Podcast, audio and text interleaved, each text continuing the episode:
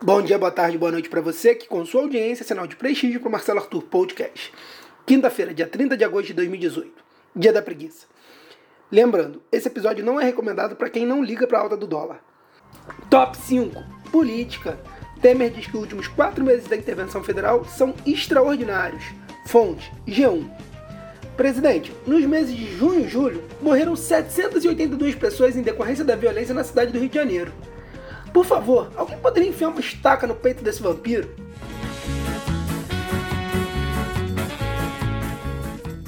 Top 4. Concurso. Governo convoca candidato de concurso com nome falso usado em pegadinha.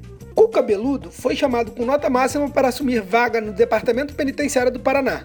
Governo confirmou que trata-se de uma brincadeira de mau gosto. Fonte: Globo.com. Mal sabem os presidiários o azar que eles tiveram agora. Iam poder gozar o cu cabeludo todo dia pela manhã.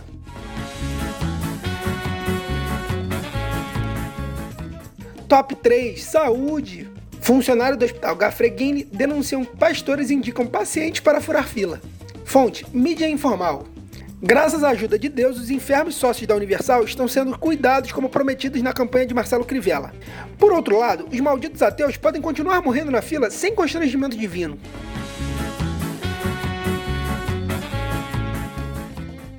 Top 2: Justiça. Temer fecha acordo por reajuste de mais de 16% para o STF. Fonte: Jornal Extra. Após votar o aumento de salário de juízes em ano eleitoral, como é proibido por lei, o judiciário não tem vergonha de aumentar seu salário em mais que o dobro do piso salarial dos professores. A prioridade do governo Temer é agradar a quadrilha do judiciário, ao invés de investir na educação das crianças. Parabéns aos gênios da economia que trabalham pela nação.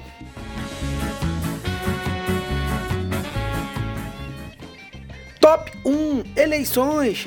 Campanha começa com crises e traições na disputa pelo voto. Fonte: Jornal Extra. Faltando pouco mais de um mês para as eleições, estamos sendo bombardeados por promessas que chegam via WhatsApp. E criei uma técnica para nos vingarmos, que é, ao receber um santinho, responda a mensagem prometendo à pessoa que se ela ou o candidato doarem sangue e publicarem a foto na rede social, você jura que votará no candidato apresentado. Votação é secreta, os candidatos não ficarão sabendo em quem você votou.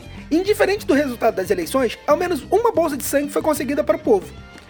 Quem quiser convidar os amigos politizados do Facebook, o evento chama-se Rolezinha Eleitoral.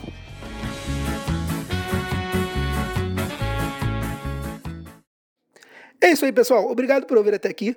Para receber as notícias em seu celular, é só escrever em seu navegador bit.ly barra Marcelo Podcast. Lembrando que o Li é L-Y e o Arthur é com TH. Valeu, galera. Até a próxima.